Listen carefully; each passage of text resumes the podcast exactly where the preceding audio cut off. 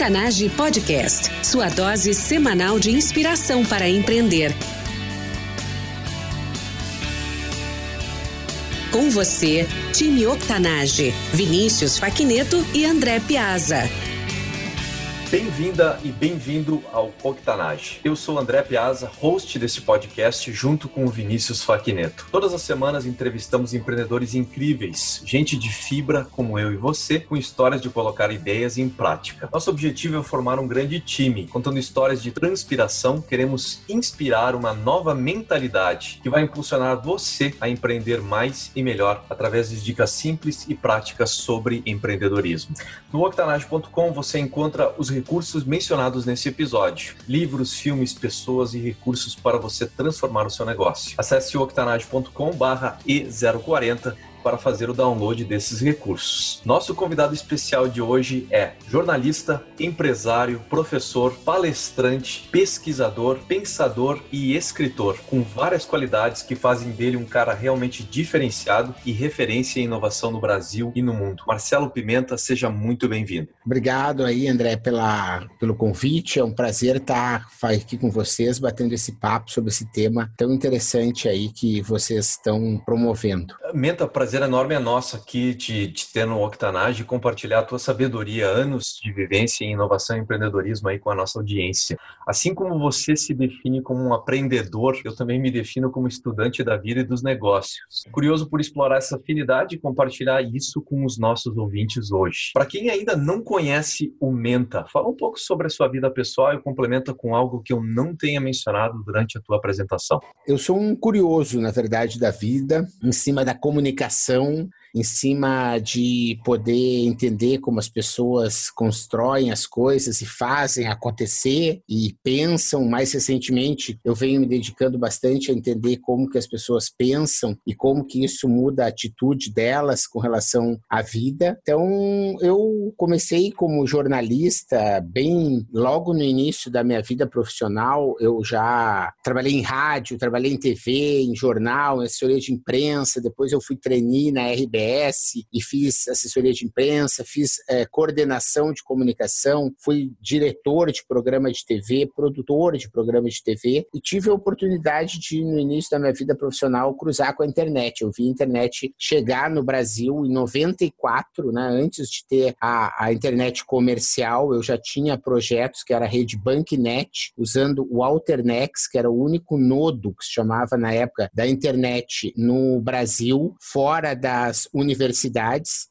e isso fez com que a gente pudesse fazer uma rede naquela época. E eu então sempre trabalhei isso com televisão, é, comunicação, a internet e fiz a, junto, a Connect, eu criei em 96 junto com o André Boger, a primeira empresa de fazer marketing interativo de 1996. E depois disso eu vim empreendendo desde lá vários negócios e sempre tive uma atuação como professor, né, na UBRA, que foi minha primeira universidade que eu dei aula ainda no Rio Grande do Sul. Eu dava aula de sistemas de comunicação e de informática na comunicação. E depois eu fui migrando para mídias sociais, foi quando eu entrei na SPM, já aqui em São Paulo, falando sobre inovação em mídias sociais, e depois eu migrei para falar só de inovação. Daí, de inovação, eu vim para falar de design centrado no ser humano, que é um tema que hoje eu sou, de certa maneira, uma referência dentro da SPM pelo número de cursos que eu dou. Hoje eu tenho cerca de seis formatos de cursos diferentes com essa disciplina na SPM, tipo ao vivo, presencial, gravado, é, dentro de outros cursos, enfim, de diversas maneiras a gente consegue consegue trabalhar esse tema. E mais recentemente eu cheguei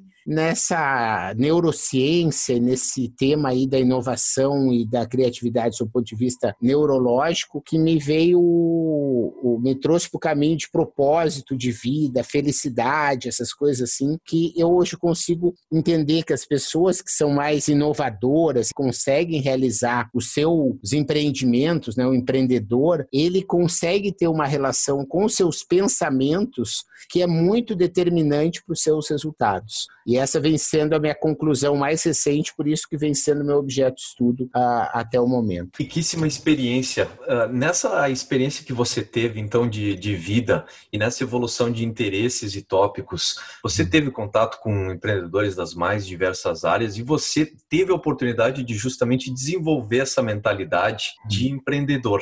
Uhum. Menta, hoje, qual a sua maior competência? Olha, a minha maior competência hoje, não sei, ontem, quando eu respondi a ficha, talvez fosse uma, hoje eu já não sei qual é a outra, né? Mas eu acho que, na verdade, essa questão de, de conectar as pessoas, na verdade, é, eu digo que as pessoas me reconhecem assim. As pessoas dizem, ah, olha só, o Menta me apresentou, não sei o quê. Pô, foi o Menta que me apresentou aquele projeto. Pô, foi ele que me disse aquela tecnologia. Foi o cara que me indicou aquele livro. Sabe? Ah, foi tu que me convidou para aquele evento, lembra? Daí naquele evento eu conheci uma pessoa, hoje é minha sócia, né? Então, até em sala de aula aí tem a, a Week for Fit, por exemplo, talvez eu ouça aí o pessoal, né? Sabe? Ah, eles estavam com uma ideia, criaram a empresa dentro da sala de aula numa, lá na SPM, sabe? Então, porque conectou a ideia com a ferramenta do Canvas naquele dia e eles conseguiram ter uma visão. Então, acho que é isso que é talvez uma das principais questões, né? E, e ter essa capacidade de conectar as coisas que eu acho que é realmente a grande habilidade que a gente precisa desenvolver também. Não sei se não é se é uma visão minha pela minha paixão por isso e achar que isso é tão importante, né? Mas eu tenho uh, acreditado nisso. Várias pessoas que a gente entrevista falam desse poder de conexão, que basicamente é a capacidade de, de entender um, universo e fazer conexões, às vezes até extrapoladas, né? E, e gerar valor através disso. Então, conectando pessoas a outras pessoas e a recursos. E é um grande sinal de inteligência também, né? Essa capacidade de, de juntar pontos aparentemente desconexos e, e até a navegar hoje em dia num ambiente complexo, ajudar as pessoas a navegarem esses ambientes complexos e conseguir realmente uh, incorporar, fazer projetos, iniciar novas coisas, né? Realmente é, é fora de série. Há, há, uns anos atrás, eu acho que eu diria, né? O Oswaldo Oliveira, que é um cara que faleceu, acho que no ano passado, e ele foi um cara lá do Piabirus, da Laboriosa 88, aqui em São Paulo, e cara que trouxe o blockchain para o Brasil, né? E ele, me, ele que me introduziu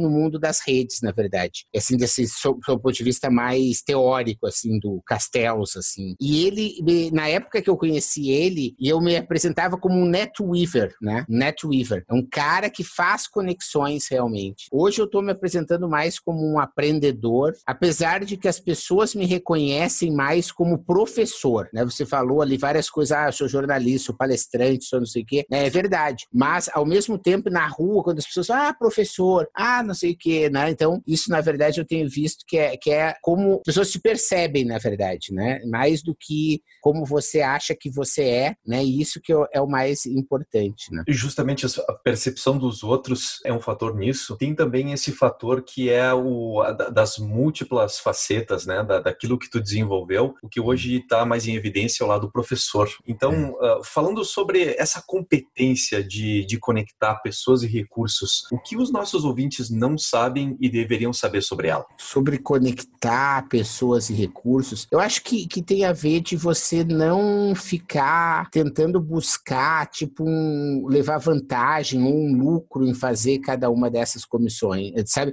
Eu pensei a palavra comissões, porque normalmente é isso, né? A, a conexão tem o cara do representante, o cara vai lá, representa uma fábrica, representa, né? Quer dizer, faz essa conexão entre um fabricante, sei lá, de refrigerante e o consumidor final, o cara fica com uma comissão, ou seja, ele leva alguma coisa em troca por essa coisa. No mundo das, do conhecimento, na era do conhecimento e da experiência que a gente vive hoje, eu acho que não tem que esperar essa troca de uma forma material, né? mas tem que deixar com que o próprio universo consiga conspirar e te dar em troca aquilo que você está plantando com uma conexão que você não está trabalhando. Eu não fico é, cobrando comissão para apresentar ninguém e, e nem para apresentar cliente ou para dar uma dica, né? Quer dizer, eu dou consultoria, mas eu não cobro ah, eu dava um livro que ia resolver tua vida. Tu pode me dar 200 reais que eu te digo o nome do livro, sabe? Não, não é isso que a coisa, não é assim que a, a coisa funciona, entende? Então, acho que essa é uma coisa que as pessoas acham que, às vezes, né, o que, que eu ganho em troca não te preocupa com isso. Acho que essa é uma dica que talvez as pessoas é, talvez não saibam e que deveriam saber. A gente começou o podcast hoje falando sobre mentalidades, né? Uhum. E, e, que isso realmente transforma e que tivesse essa essência de descobrir o propósito pessoal. Então, uhum. generosidade certamente é um deles. É justamente fazer esse trabalho de conexão e entregar isso para as pessoas, para o universo de forma generosa, sem esperar nada em troca. Curiosamente, é exatamente isso que as pessoas que têm se falam dessa competência de conexão que elas falam. É, é o, o, esquema da coisa aqui é generosidade, é entregar e depois o que acontecer é, é consequência. Falando sobre sobre esse, esses momentos de causa e consequência, Menta, qual o seu momento mais difícil como empreendedor? Olha, eu tive vários, alguns talvez. Eu tenho às vezes dificuldade porque eu consegui desenvolver uma capacidade de as coisas que são muito ruins, né? É, eu acabo esquecendo. Então eu não tenho essa, não fico com, não tenho uma coisa que me incomoda, assim, sabe? Não tenho uma mágoa, ai, uma coisa, sabe? Aquilo, sabe? Um arrependimento muito grande, assim. Não, acho que eu fiz coisas erradas, não tenha dúvida, né? É, eu, eu, por exemplo, teve uma época num negócio que eu fiz que eu acabei, como eu estava meio cheio do saco do negócio sob o ponto de vista assim, técnico, né? Eu acabei me afastando e, e me iludindo que se eu tivesse deixando afastado, tudo ia correr bem. E era um negócio que exigia uma participação minha muito grande e isso acabou não acontecendo e depois eu acabei tendo um prejuízo muito grande, né? Por, por ter delegado mal, né? Para pessoas que não estavam, mesmo querendo fazer da melhor maneira, não tinham a competência para poder fazer isso. Então, acho que esse é um, um erro aí como empreendedor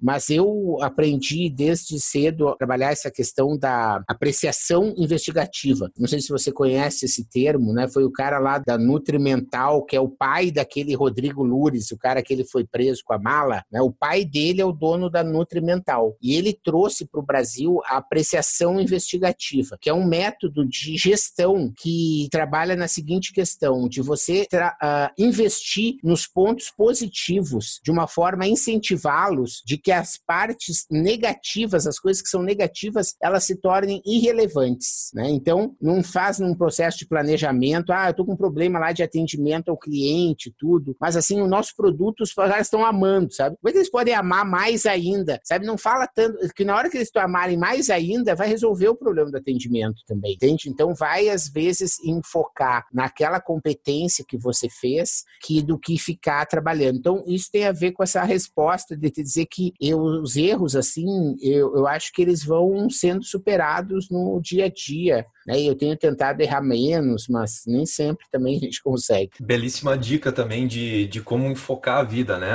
Botar o foco nas coisas positivas e, de certa forma, incentivando isso aí na, na percepção, nas pessoas, nos relacionamentos, de forma que o, o, negativo acaba sendo diluído nesse contexto, né? É, tu sabe se essa coisa das múltiplas descobertas, né? Essa teoria de que quando você tem uma ideia, seis outras pessoas têm a mesma ideia no mesmo tempo, né? Só que elas fazem uh, coisas diferentes com essa ideia. Tipo, um tem a ideia e vira para o lado e dorme, né? E o outro tem a ideia e constrói, sei lá, a Tesla para querer fazer acontecer. Né? E eu acho assim, isso é cada vez mais comum, porque quando eu li O Jeito Harvard de Ser Feliz, eu fiquei impressionado porque eu já fazia e acreditava em várias coisas que estavam naquele livro sem nunca ter lido. E eu fiquei assim, tipo, meu Deus, mas olha só. Daí o cara chama lá Círculo do Zorro, sabe? Eu uh, chamava de outra coisa, que é Celebre as Pequenas Conquistas, mas fala a mesma, a mesma, mesma, mesma coisa que nós estamos falando. Né? Essa história de expressar aí a apreciação investigativa, lá tem com outros nomes essa coisa de. E ele pega pelo lado mais da neurociência, mas ele fala exatamente isso, né? E, e tem lá de você contaminar também positivamente e coisa. Eu tenho, graças a Deus, essa aura, né? Por exemplo, eu consigo é, chego na sala de aula, em 15 minutos a aula virou uma festa, entendeu? As pessoas estão. É a coisa pegou fogo. Então, essa é, assim, uma capacidade de, né? Eu acho que tem a ver de você saber que eu estou fazendo aquilo que eu gosto, de que é uma coisa que eu tenho uma, uma liberdade muito grande, né? Porque eu passei já de uma fase, às vezes, que você tem uma certa é, insegurança de algumas coisas, tipo de usar uma ferramenta como, sei lá, um Canvas, uma jornada do cliente, ou não sei o quê, ou de ter que dar uma aula. Quer dizer, hoje eu consigo né, fazer, é, eu tenho num grupo de alunos lá da SPM, que não são só meus alunos, eu tenho mais de 900 alunos, quer dizer, de um curso de gestão da inovação. Né? Então, isso significa que tem algumas turmas aí que eu dei em termos de 40, 50 turmas. Né? Quer dizer, depois que você dá 40, 50 aulas de uma determinada coisa, você acaba tendo uma tranquilidade no sentido de. Né? E eu não, de nenhuma forma, eu estou querendo ser presunçoso. Eu não tenho, eu continuo sendo bastante humilde. Tanto é que eu continuo preparando aula a aula. Não tem dia, não tem mal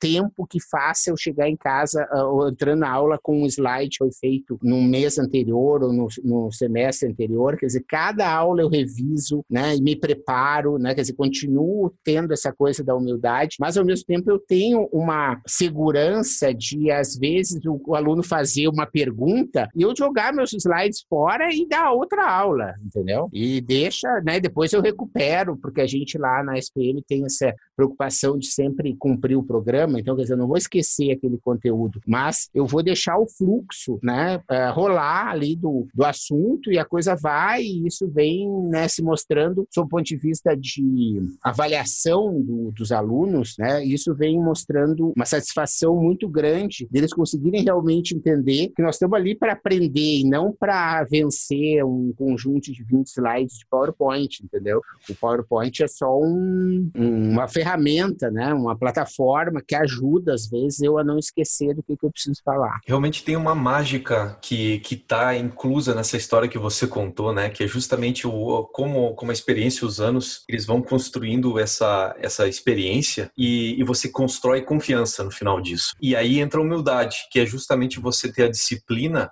de voltar a preparar, mesmo tendo toda aquela experiência, né? Não é sentar em cima daquilo que foi construído, mas você prepara realmente a aula e aí você tem a, a, essa humildade, é justamente o que propicia você de viver o momento presente. É receber aquela pergunta naquela audiência, naquele dia e tomar aquelas, aquelas dúvidas, aqueles questionamentos e redirecionar para uma outra circunstância, para explorar novas situações. E é uma coisa muito legal porque você vai desde o do expertise formal na competência, em habilidades, em tópicos, o especialista, você vai disso para justamente ser o agente de mudança, o cara que transforma a vida das pessoas, que faz conexões, que, que vive o momento e que se entrega para esse propósito. É uma proposta de vida muito mais uh, aventureira, muito mais interessante do que simplesmente viver aquele quadrado do especialista em si mesmo, não é mesmo? É, com certeza. Eu tenho que, eu tô com uma fase agora com muitos projetos e eu tô com várias coisas, livros que eu li, que eu preciso fazer alguns programas de podcast e tudo. E um deles foi a, a, a Grande Magia, né? Que é o livro lá da menina que escreveu Comer, Viver e Amar, né? Que é um livro maravilhoso, sabe? E eu preciso fazer um podcast sobre isso porque é um livro assim que para mim foi uma coisa assim mágica. Eu já acreditava, sabe assim, você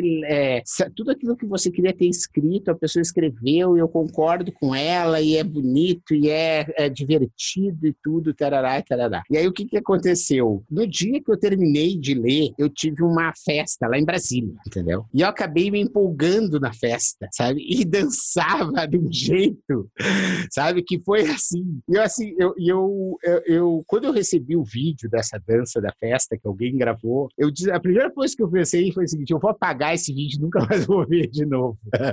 Eu nunca mais vou ver de novo esse vídeo e essa coisa vai sair da. Mas agora eu, eu não fiz isso. Eu acabei, eu tenho o vídeo aqui. E agora eu tô afim de botar nesse podcast, eu vou mostrar um pedaço dessa dança que eu, que eu nunca mostraria, né? Por quê? Porque eu lembro exatamente que na minha cabeça, naquele dia, né, além do Black Label que estava rolando, tinha também a, a contaminação positiva dessa história de que a vida criativa é feita da vida sem medo, sabe? Que é a capacidade de você arriscar e de fazer uma coisa do jeito diferente, etc. E depois, quando você for ver essa dança, vai entender que tem tudo a ver com essa história aí de né, de estar tá em liberdade e tudo. E é essa a, a arriscar, né? Hoje eu tenho arriscado muito, assim, e tem, eu tenho feito trabalhos, por exemplo, em empresas bastante tradicionais, porque eu atendo o pequeno, né, o, o empresário, assim, através dos protagonistas, que é um programa que eu criei com a Paola Tucunduva, que mora nos Estados Unidos, mora em Miami. É um programa online de mentoria e acompanhamento de empreendedores de pequena empresa para aceleração de resultados, para gerar resultados através de vender mais, de inovar, de melhorar os processos de gestão e a forma como eu atendo o pequeno, né? Porque isso surgiu dessa necessidade de eu fazer, por exemplo, faço um podcast, o cara me diz: "Ah, Menta, eu queria que me ajudasse, tarará, tarará", e eu tinha que dizer para ele: "Olha, meu amigo, não tenho como te ajudar". E hoje eu tenho como ajudar o pequeno dessa maneira. Porém, eu continuo atendendo grandes empresas como consultor, como palestrante, como professor, como facilitador de workshops e tudo. E eu tenho visto assim que é possível você entrar em negócios que são realmente bastante tradicionais com coragem, entende? Com ah, fazendo coisas de eles experimentarem coisas que eles nunca fariam, né? Fazendo às vezes numa linha de produto, numa categoria de produto, num pedaço de uma loja, né? Os caras, porque se tu vai ganhando essa, essa capacidade criativa de viver sem medo, as pessoas vão ganhando essa confiança e vão conseguindo acreditar nisso e vão ganhando musculatura para fazer inovações cada vez maiores. Então, aí eu acho que essa história que você falou da vida criativa, né, me despertou toda essa, essa lembrança aí de que eu acho que realmente é algo que eu vivo hoje, a vida criativa, né, sem medo, né, em que a coragem e a esperança da criatividade supera o medo. E isso vem me trazendo resultados muito bacanas e eu venho incentivando e evangelizando as pessoas para que elas tenham essa capacidade de arriscar um pouco mais, de levar as coisas com um pouco mais de humor, e de bons olhos com relação às coisas, né, que isso é um resultado que é muito bacana. Uma forma de lidar com riscos e uma forma de continuar inovando é justamente isso, a, a coragem que as pessoas precisam ter para poder expor os fatos e para poder colaborar. Eu sei, Menta, que você tem um, um trabalho recente, a, a, as 10 coisas que você precisa saber para abrir o próprio negócio. Menciona para nós essas 10 é, dicas é, aí. Não, na verdade, esse eu acho que eu convido o pessoal aí que ainda não conhece lá o podcast Mentalidades, né? Porque isso é uma coisa também, eu acho que esse assunto é bom. Vamos só esperar para eu falar desse tema, que eu, eu achei uma, uma coisa interessante nesse teu convite para a gente bater esse papo, né? Foi o fato de você destacar com tanta ênfase a questão da mentalidade empreendedora. E se tu for ver a minha vida e essa coisa de você dizer que o universo vai conspirando, né? O meu nome é Marcelo Severo Pimenta, meu nome de batismo, certo? Severo por parte da pai, mãe, Pimenta por parte do pai. O que acontece é, meu pai era Pimenta, meu irmão mais velho era Pimenta, todo mundo começou a chamar ele de Pimenta. Eu, Marcelo, existiam vários, né? Pimenta, então existia, era meu irmão, principalmente, ou era meu pai, quer dizer, eu não ia ser também o Pimenta. E eu acabei começando a entrar com essa coisa do Menta. Aí, o que que aconteceu? Eu criei no WordPress, lá nessa época de 96, por aí, um blog chamado Mentolices, que eram assim, só tolices, certo? E era é legal, ele tem lá, acho que procurar, tu vai encontrar encontrar. Daí tem essas coisas que eram mesmo umas tolices, é, mas ele tinha uma coisa de criatividade, na verdade, eu chamava de tolices, não sei o quê. Com a evolução, a Márcia Matos, que é minha sócia no laboratório, que é minha empresa de consultoria, me ajudou a encontrar esse nome de mentalidades, que era, que era uma coisa, uma evolução, não era, na verdade, aquilo não eram tolices, aquilo eram é, inspirações e era um desenvolvimento de mentalidades. Então, o nome Menta né, virou mentalidades e hoje eu fico fico trabalhando essa questão de neurociência, mindset, né, vencendo meu meu novo vício, vamos dizer assim. E isso, tu vê como o universo vem conspirando nessa direção. Aí tá, você quer que eu fale sobre a história do pergunta, o Sebrae do Maringá me procurou, me pedindo que eles queriam começar a atender o pequeno empreendedor, mas eles estavam vendo que você sabe, né, André, que tá cada vez mais difícil empreender um negócio de sucesso. A outra coisa,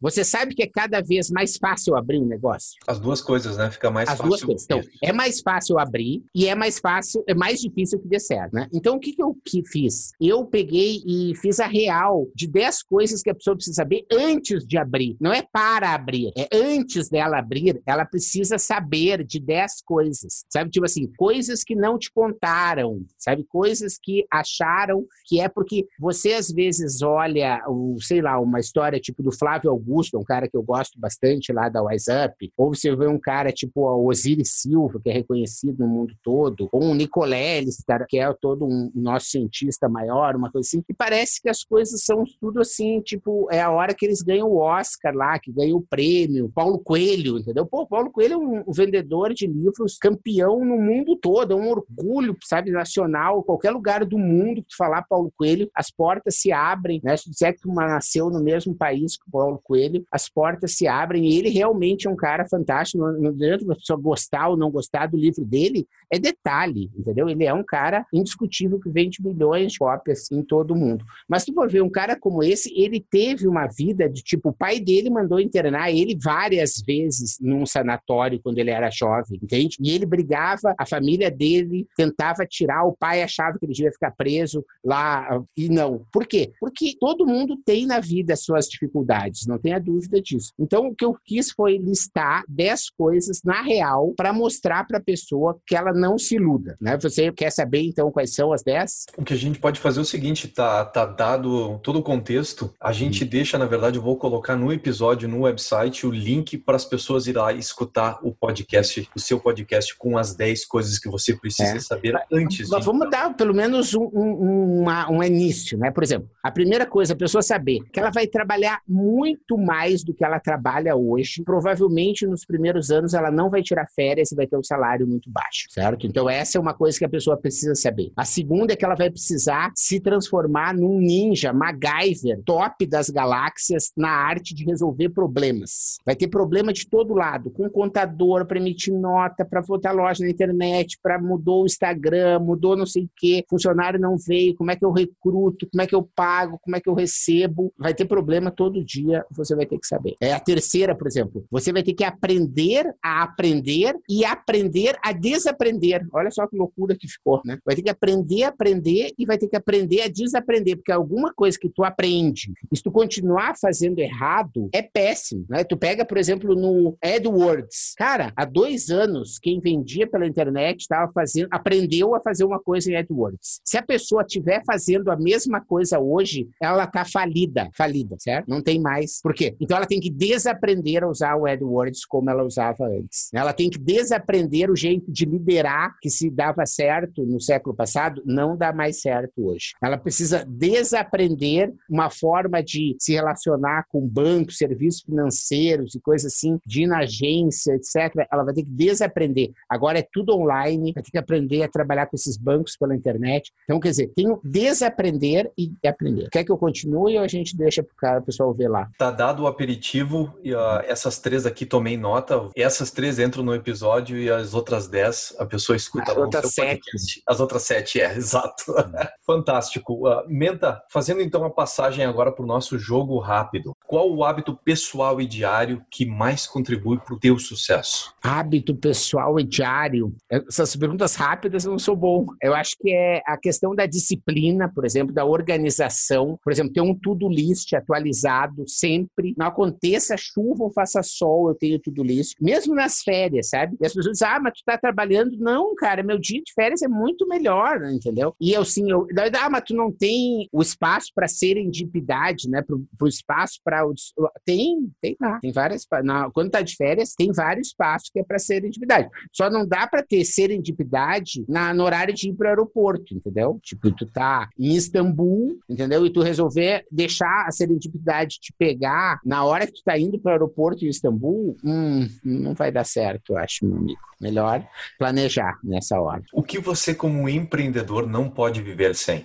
Ah, eu acho que eu não posso viver sem projetos, sem novidades, sem tem desafio, né? Sobre essas coisas que me motivam. Quem é a pessoa que você utilizou como modelo ou inspiração ao longo dessa trajetória? Eu acho que tem várias pessoas aí, cara. Eu tenho uma pessoa que eu gosto muito, que não é nenhuma celebridade, que se chama Alice Urbim, né? Ela hoje é ainda a diretora de programação da RBS TV lá em Porto Alegre. Eu era estagiário lá, treinei na equipe dela. Ela gostava muito de mim, assim, porque ela via que eu tinha um potencial e me dava atenção. E eu lembro de um almoço que a gente teve num restaurante vegetariano, que na época era uma coisa, só ETs entravam em restaurantes vegetarianos, e um dos ETs era ali Urbim. E a gente foi receber, isso estou falando de 94 por aí, não é essa onda de vegetariano que a gente vive hoje. E a gente, daí foi, e eu disse para ela, Alice não sabe o que eu vou fazer. Daqui. Vou sair daqui, vou numa agência de viagem e vou comprar uma passagem para o Chile. Eu vou para o Chile, Alice Urbim. E ela lá comendo a salada dela me olhou assim com a cara, disse assim, vai para o Chile, Marcelo tu vai fazer no Chile? Vai ficar vendo uva, entendeu? Vai para Nova York, sabe? Vai para Times Square, sabe? Tu vai ter que ver lá o Metropolitan, o que é. Tu vai ter que entrar no MoMA. Tu vai ver, quando entrar no MoMA, aí é que a tua vida vai fazer sentido, entendeu? Tu não vai ver esse videira no Chile com 20 anos. Tu tem que ir para Nova York, andar na Quinta Avenida, andar no Central Park, tarará, saber o que é o Greenwich Village, parará, papapá. Resumindo, eu saí de lá e comprei a passagem pro, pro Nova York, entendeu? E realmente mudou a minha vida, né? Então, acho que, assim, a Alice Urbin é uma pessoa, assim, que tem essa coisa de ser jornalista, de inventar uma carreira, de incentivar, assim, que é uma pessoa que eu gosto, aí podia citar bem aí como uma das inspirações. Mas tem dezenas aí, né? Belo exemplo de pessoa que inspirou essa mudança de mentalidade e acabou levando a uma mudança de trajetória. Tá aí um, um exemplo marcante. Com certeza. E é por isso que eu gosto de ser professor, sabe? Porque eu noto que são dezenas, hoje eu acho que eu posso dizer que são centenas de pessoas que eu já recebi um feedback direto que disseram que mudou a vida dela porque eu disse não sei o quê. E o pior é quando a pessoa chega assim, André, e diz assim: Menta, tu não sabe que agora tem o um negócio, foi por conta daquilo que tu me disse, tu lembra? Não, é óbvio que não. É, é óbvio. Como é que eu vou lembrar, gente? O que eu falei uma pessoa quatro anos atrás, numa pergunta que não é impossível. Então, essa é uma situação interessante. Dica de uma ferramenta ou recurso online para empreendedores e por quê? Eu acho que tem que usar aquelas que você mais consegue resultado, assim, sabe? Nós não precisa grandes novidades. Né? Eu utilizo muito o Evernote, ah, trabalho com um Kanban, né? Que eu acho que é interessante da pessoa fazer, saber o que, que ela tem que. Como eu te disse, eu sou, sempre fui, mesmo antes de ler depois em vários livros, que sempre, eu sempre tive essa coisa de ler em livros coisas que já fazia. Então, por exemplo, listas, sempre fiz. Depois que eu conheci o Kanban, né, de você ter um backlog de coisas a fazer, uma coisa que você tem que fazer hoje, e aquelas que você vai ter a satisfação no final do dia de checar todas, né, esse é um hábito que eu tenho há muitos anos. E eu, eu sempre consigo fazer, graças a Deus. Né? Então, é, consigo me planejar e, e, e acho que é. E aí você pode fazer, pode fazer com post-it? Pode. Pode fazer com Google Docs? Pode pode fazer com Word, pode, pode fazer com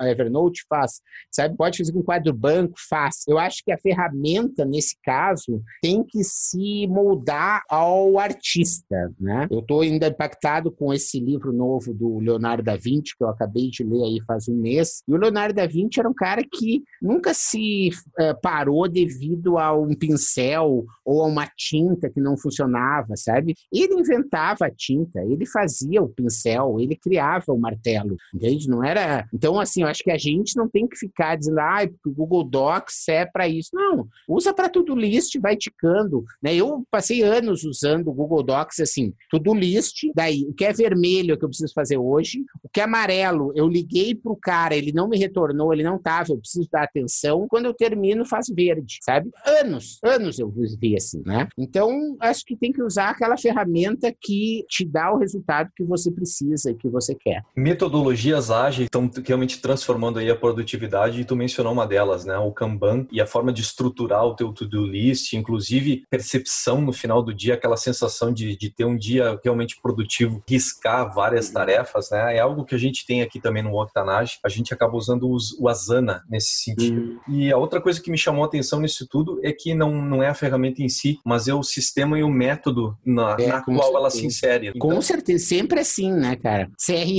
Né? Não adianta tu ter o melhor CRM do mundo, né? Se o cara não liga, não faz follow-up, não, não trabalha as objeções, não faz, sabe? Quer dizer, não adianta o sistema. O que precisa é o que o cara fala, o relacionamento, entende? Então, a produtividade, né? Se tu faz no The Back of the Napkin, né? No verso do guardanapo, o livro é famoso, não tem problema nenhum, né? Quer dizer, as coisas, às vezes, é mais fácil aquela ferramenta que está na tua mão do que tu parar, né? No próprio jeito Harvard ser feliz, que a gente estava citando aqui, né? O cara fala lá a regra dos 20 segundos. Quer dizer, se você quer mostrar uma ideia para alguém e quer fazer, sei lá, o círculo dourado do Simon Sinek lá, né? Pro cara de mostrar, e tu vai ter um guardanapo na mão com uma caneta que tu vai fazer na hora e o fluxo da conversa vai continuar, ou tu vai levantar e vai pegar teu notebook para abrir um PowerPoint, sabe? É muito melhor que você consiga, né? Essa é a regra dos 20 segundos, ou seja, nunca perde 20 segundos para dificultar uma coisa que tu pode deixar com que o fluxo aconteça. Ele dá o exemplo, ah, tu tem dificuldade de correr de manhã, faz já, adianta 20 segundos, deixa teu uniforme com a meia, com o tênis, com tudo do lado da escova de dente, quer dizer, te ajuda a de manhã tu não deixar 20 segundos e dizer, ah, onde está meu tênis, hein? Ah, não achei o tênis, não vai dar para correr. Quer dizer, tira essas teus obstáculos para fazer com que a pessoa realmente possa ter uma melhor. Eu acho que a história toda é essa, sabe, André? Te ajuda. Já tem o mundo todo querendo trabalhar às vezes contra ti. Se tu não te ajudar, cara, sabe? Quem é que vai te ajudar? Entende? Quer dizer, faça com você te ajudar, porque essa é a melhor coisa que você pode fazer para você mesmo, entende? É um caso clássico na época que tinha os livros de autoajuda começaram a virar moda ali no início dos anos 2000. Tinha um amigo meu que, que falava, olha, eu acabei de comprar um livro aqui que uh, o título era o livro que não lhe autoajuda, mas também não lhe auto-atrapalha. É. Então é, é muito clara essa visão de que realmente você tem que. O início da produtividade é você se ajudando para poder lidar com um universo de situações aí que, que acabam acontecendo, né? Menta, dica de podcast para o nosso público empreendedor e por quê? Eu, eu tenho vários aí. Eu, eu gosto desses do GV mesmo, Nerdcast, eu acho que é, vale a pena. Eu acho que o Murilo Gun vale a pena. O GV vale a pena pela história, pelos convidados e tudo, GVCast. Uhum. O Murilo Gun pelos, pelos toques e, que ele dá, que eu acho que é super legal. Eu acho que o da Tina Sileg, aí da, da Universidade de... Dela é da UCLA, é muito bacana sobre criatividade, né? Eu posso depois passar o link direitinho para que vocês possam ver. É o podcast que eu mais gosto sobre criatividade é, nos Estados Unidos e, e acho que traz uma boa visão aí ampla sobre o assunto. E acho que também a dica de você, às vezes, pesquisar por palavra-chave e ouvir aquele podcast daquela pessoa que você não sabe quem é. Né? Eu acho que isso eu faço muito e continuo fazendo e venho me surpreendendo muito bem, né? Porque você fica ali um, dois minutos, se você acha que não tem sentido, você troca, não tem problema. Mas você acaba fazendo várias descobertas muito interessantes. Realmente, um podcast é esse modelo que permite você fazer a prova e partir para um outro muito rapidamente e vir aquele modelo de serendipity, né? De, de descoberta, você acaba descobrindo verdadeiros tesouros simplesmente pelo fato de fazer esse processo aleatório, né? De choques e ir provando coisas e testando, né? Eu acho que tem algumas das pessoas que escutam nosso podcast que chegaram a nós através desse processo. E a gente quer oportunizar para outras pessoas também a oportunidade de descobrir novas coisas. Uh, Menta, algum artista que tu esteja acompanhando nesse momento? Deixa eu te mostrar. Eu, eu, eu acho assim que tem coisas que eu continuo ouvindo muito, sabe? Tipo Pink Floyd, coisas assim. E depois, no jeito Harvard de ser feliz, uhum. também é, mostra essa necessidade né, das pessoas, às vezes, usarem uma mesma música. Na verdade, esse é da, de um livro chamado Uma Coisa dos Titãs. Como é que é? Os Hábitos dos Titãs. Sabe como é o nome desse livro? Que é O Segredo dos Titãs. É que é um livro que eu não li todo, As Ferramentas dos Titãs. Você já leu, já ouviu falar desse livro? Ele, ele é uma compilação do Tim Ferriss Show Podcast, em que o Tim Ferriss entrevista pessoas que têm uma alta performance nos negócios, na arte, na música. Você já ouviu falar? Já ouvimos falar disso aqui, inclusive o, um dos planos que a gente tem para o podcast é depois de entrevistar hum. centenas de pessoas, gente poder fazer uma compilação uh, das melhores dicas, justamente usando essa estratégia do, da, da entrevista com script e a, ativando os pontos em comum e os padrões que a gente identificou. Inclusive, no início do episódio, quando você mencionou a, a uhum. competência de conectar, uhum. eu já estava sabendo, eu já estava até com a expectativa, uhum. vai falar sobre generosidade. E, é. Entendeu? É. Então, assim, tá aí a dica do Titã conector, é. entendeu? Exatamente é. esse o princípio. Essa história, só para te falar desse, dessa história do livro, então, por exemplo, ali tem uma coisa que é muito louca nesse livro, que é o seguinte, eu há um ano e meio, eu mudei a minha alimentação, depois de ter ido para um spa lá em Brasília. E eu tenho me alimentado de manhã basicamente com sucos, e, ou fruta, alguma coisa assim, mas basicamente é fruta. Claro, às vezes rola alguma outra coisa, mas normalmente não. E aí eu descobri o quê? 45% dos homens que foram entrevistados nesse livro, 45%, com mais de 40 anos, não comem nada de manhã. Acreditar escrito lá. Eu fiquei chocado de saber essa, essa história que, e, e de coisas que às vezes a gente vai fazendo e vai criando hábitos que fazem realmente né, uma diferença muito grande e isso eu acho que é um, um deles. Muito bem, uh, Menta, para a gente finalizar, dica de ouro para os nossos ouvintes. Eu gosto de alguma, eu, eu tenho um projeto que se chama Sabedoria Popular nos Negócios, que é, são frases que eu acho que são da cultura popular e que são muito importantes. Então, por exemplo, apressa-te vagarosamente, eu gosto muito, né? Quer dizer, tenha certeza de que as coisas vão fazendo é, bem feitas, às vezes é melhor do que fazer de uma coisa muito ansiosa. Né? Nessa tem uma outra também que eu gosto, que é nove mulheres grávidas não fazem um filho em um mês, né? nove mulheres grávidas não, não fazem um filho em um mês. E acho que assim, essa história da dica de ouro também passa por um assunto que a gente tangenciou, mas que a gente não falou e que talvez a gente possa falar agora para não ficar de fora, que é a necessidade da pessoa entender o seu propósito de vida. Quer dizer, essa, essa eu acho que é uma dica de ouro muito importante e as pessoas às vezes têm tipo, uma certa dificuldade ou medo de dizer o seu propósito de vida e não precisa ter medo, gente, porque tu pode mudar todos os dias ou pode mudar durante o dia, até que vai chegar uma hora que você vai não querer mudar mais porque você encontrou, né? Mas se você não começar a prototipar um propósito de vida, a ter uma capacidade de, de enxergar isso de uma forma é, de que poderia ser isso, porque você vai experimentando, né, o propósito de vida. Talvez o meu hoje, se eu fosse falar, eu ia falar que é de conectar as pessoas, talvez seja, né, o que ele está hoje. Né? Mas normalmente eu tenho trabalhado com o propósito de vida de recuperar nas pessoas a confiança criativa. Sempre que é, eu tenho, assim, o cara me convida para uma palestra, por exemplo, me convidou para um podcast, tarará. Eu fico pensando, será que vai ajudar as pessoas a recuperar a confiança criativa? Acho que vai. Bora para gravar, entendeu? Então, isso me ajuda a, a, definir muito as coisas que eu faço, né? Você tá. E acho que isso ajuda muito, né? Hoje eu estava conversando aqui com o pessoal que trabalha aqui, me ajuda aqui em casa e coisas, porque eu também, é, nessas mudanças de vida, hoje eu moro no meio do mato, numa reserva florestal aqui na Serra da Cantareira. Realmente é bem no meio do mato mesmo, então tenho pessoas que me ajudam e tudo. E aí, ontem, a, a menina aqui que me ajuda chegou, e aí, como é que tu fez? Tarará. Eu digo, ah, foi ótimo, sabe? Eu sentei no computador às 8 da manhã, saí às 11 da noite, ninguém me incomodou, consegui fazer tudo que eu queria, revisão dos meus planos de aula para o ano que vem, que eu tinha que entregar, gravei um podcast novo e tudo, e eu disse para ela, e ainda, e ela disse, ah, tu vê, tu ficou trabalhando, é, e tudo, é, ficou. E eu disse assim, e sabe o que que é, Lúcia, também? É que agora agora em janeiro eu vou para Israel, vou ficar uma semana lá conhecendo, depois eu vou para o Egito conhecer Cairo, Museu do Cairo, que eu conheço assim de livro, já vi milhões de filmes na internet, no YouTube, e eu vou conhecer pessoalmente tudo, sabe? E eu sabia que ontem, o meu trabalho de ontem, eu estava adiantando um trabalho que eu, se eu, para eu poder tirar minhas férias no Cairo e no Egito, eu precisava trabalhar ontem e eu trabalhei com alegria, com disposição, não foi obrigado nem nada, né? Então acho que porque estava totalmente ligado ao meu propósito de vida, eu tinha absolutamente certeza disso, né? Então acho que é, as pessoas devem encontrar